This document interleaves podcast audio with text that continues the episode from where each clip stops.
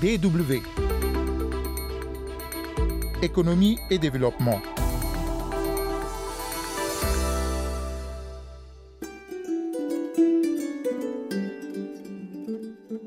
Lutte efficace contre la pandémie de la Covid-19 sur le continent africain, la Banque arabe pour le développement économique en Afrique continue de soutenir les efforts des pays.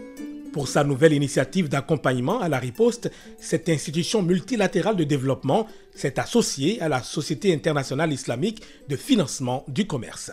La synergie entre les deux parties leur permet de coordonner leurs actions et de maximiser l'impact de leurs interventions dans les pays africains.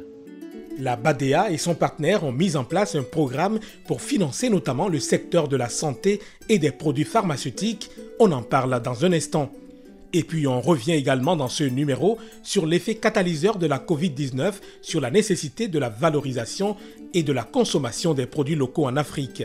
Économie et développement, c'est Rodriguez Odia au micro. Bonjour et bienvenue.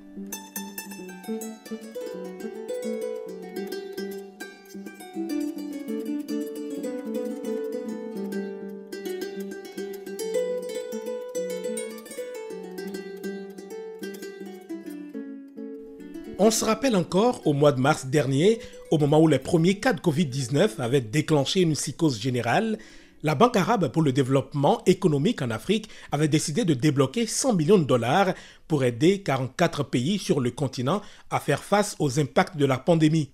Une action qui a sans doute contribué à renforcer les capacités de ces pays à répondre à la crise et à faire preuve de résilience. Mais la menace étant permanente, l'institution a mis en place un programme dénommé Arab Africa Trade Bridge, les ponts du commerce arabo-africain, fruit d'une collaboration avec la Société internationale islamique de financement du commerce pour financer justement des initiatives visant principalement le secteur de la santé et les produits pharmaceutiques dans les pays africains. Aymen Kassem, chef de division de développement du commerce auprès de la Société internationale islamique de financement du commerce, justifie la priorité donnée à ce secteur. La propagation de la pandémie euh, dans les pays africains a révélé les besoins urgents dont ces pays avaient besoin en termes de médicaments euh, nécessaires, mais aussi en moyens de euh, protection et de prévention contre le Covid-19. Non seulement ça, mais la pandémie a révélé une fragilité des systèmes de santé, et la nécessité euh, de mettre à jour les standards liés aux produits pharmaceutiques et les matériels médicaux euh, liés aussi à, la pandémie. C'est pour ces raisons-là que la BADEA avait privilégié le secteur de la santé et des produits pharmaceutiques dans son soutien au programme Arab Africa Trade Bridge.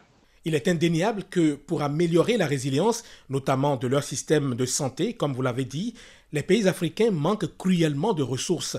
Ils ont davantage besoin de soutien Qu'est-ce qui est prévu au niveau du programme pour aller au-delà de cette contribution? Donc effectivement, les pays africains ont besoin davantage de soutien pour améliorer la résilience de leur système de santé. Et c'est dans ce cadre-là que le programme euh, dépend du commerce arabo-africain, et après avoir adopté le programme d'harmonisation des standards des produits pharmaceutiques et des matériels médicaux, va lancer dès l'année prochaine un autre programme qui vise euh, à mettre à niveau les pharmacies nationales dans plusieurs pays africains.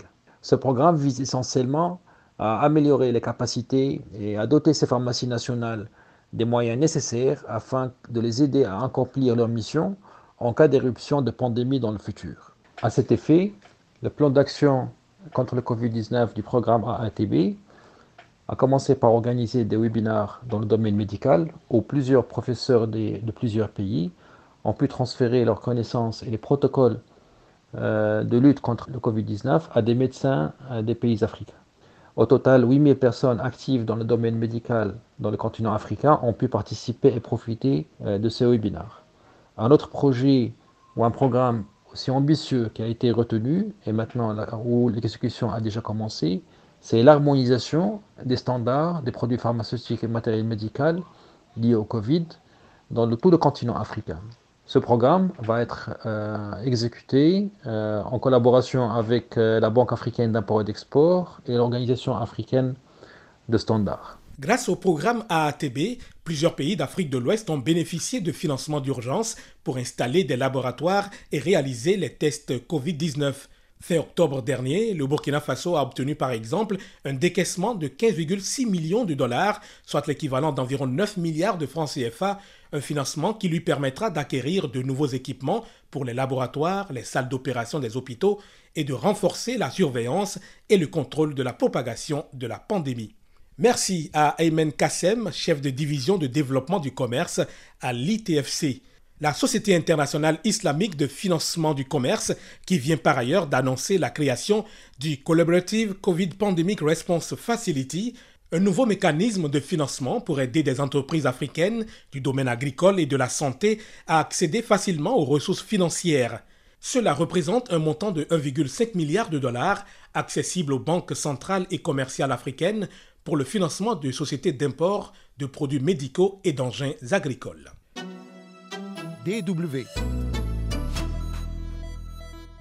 Cette pandémie de la Covid-19 semble créer en Afrique une prise de conscience sur la nécessité de consommer des produits locaux. Au Bénin, les producteurs très peu soutenus font des pieds et des mains pour se faire une place sur le marché national. Fortement concurrencés par les produits importés, ils sont souvent jugés sur le rapport qualité-prix, mais aussi sur l'empaquetage.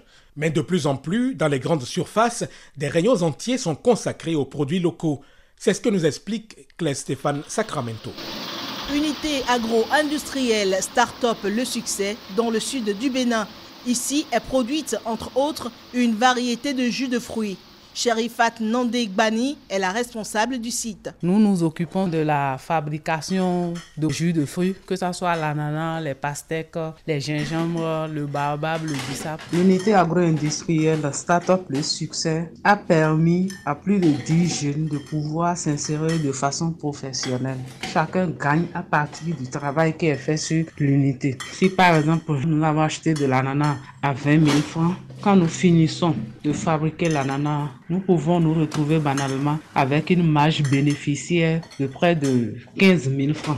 Cette start-up n'est qu'une petite illustration de la diversité locale des produits de terroir. De ces jeunes entreprises innovantes et ambitieuses, le pays regorge et pourtant, la tâche n'est pas facile. Les consommateurs très exigeants commencent à adopter les produits locaux. Emmanuel Diessouyi se dit passionné pour tout ce qui est localement produit et donne la raison de son choix. À travers ce que j'achète, j'enrichis les producteurs locaux. Même si ce qui est localement produit ne pourra pas suffire tous les consommateurs, c'est d'abord enrichir l'économie locale. Produits agroalimentaires, vestimentaires, produits de pêche et d'élevage, articles artisanaux, les consommateurs développent un intérêt accru pour ce qui est issu de leur terre, surtout par ces temps de Covid-19, car, se disent-ils, on n'est plus sûr de ce que l'on consomme. Pour Géoffroy Gantoli, agronome socio-économiste, c'est une opportunité encore mal cernée par les producteurs locaux. Il se développe euh,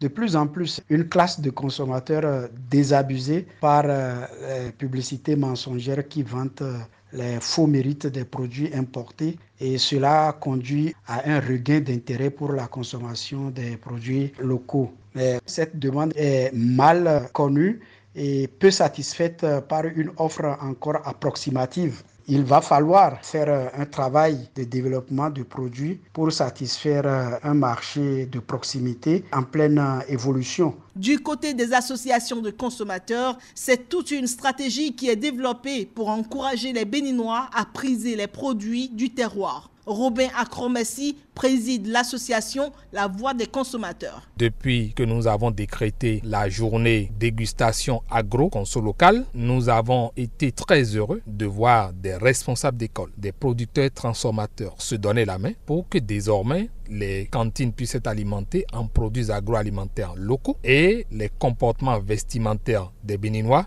vous constatez qu'on est plus à l'aise et plus heureux apporter des tenues locales. Et donc, il y a de l'espoir. Ainsi, il devient fréquent de noter la présence des produits made in Bénin dans les rayons des supermarchés et autres surfaces de vente. Au Super U de PK3 à Cotonou, Alfred Rogbonto, responsable de ce site, s'assure que les articles localement produits sont bien positionnés. Nous sommes entrés en partenariat avec euh, beaucoup de fournisseurs locaux transformés. Ce rayon-là est destiné au gel, aux solutions euh, hydroalcooliques, produits localement. Et lorsqu'on veut faire la promotion de produits, on le met en tête de gondole.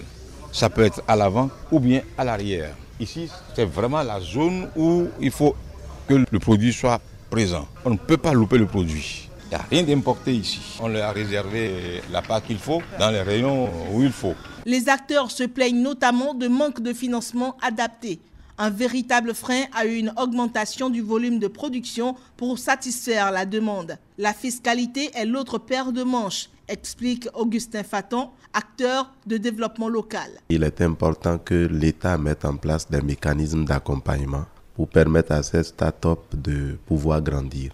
Parce que lorsque l'entreprise naît, il faut qu'elle grandisse et porte des fruits avant qu'on ne prélève. Mais la pression fiscale, de mon point de vue, pourrait être un élément gênant pour ces jeunes startups. Donc, euh, nous invitons les pouvoirs publics à assouplir la fiscalité. C'est donc entre effort et espoir que les regards des producteurs locaux sont tournés vers les décideurs de qui il est attendu un assouplissement de la fiscalité et aussi un environnement qui favorise davantage la valorisation de tout ce qui est produit sur place. Claire Stéphane Sacramento à Cotonou pour la Deutsche Welle.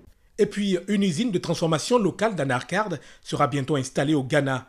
C'est un projet que porte le groupe agroalimentaire Kingdom Exim Ghana pour un investissement de 15 millions de dollars, soit environ 8 milliards de francs CFA sur les trois prochaines années. L'entreprise devrait notamment débourser chaque année 5 millions de dollars dans l'acquisition de matériel de transformation et les travaux de construction de l'unité. L'impact social du projet n'est pas encore évalué, mais les observateurs estiment qu'il devrait contribuer à relancer une filière anarcade qui stagne depuis quelques années dans le pays.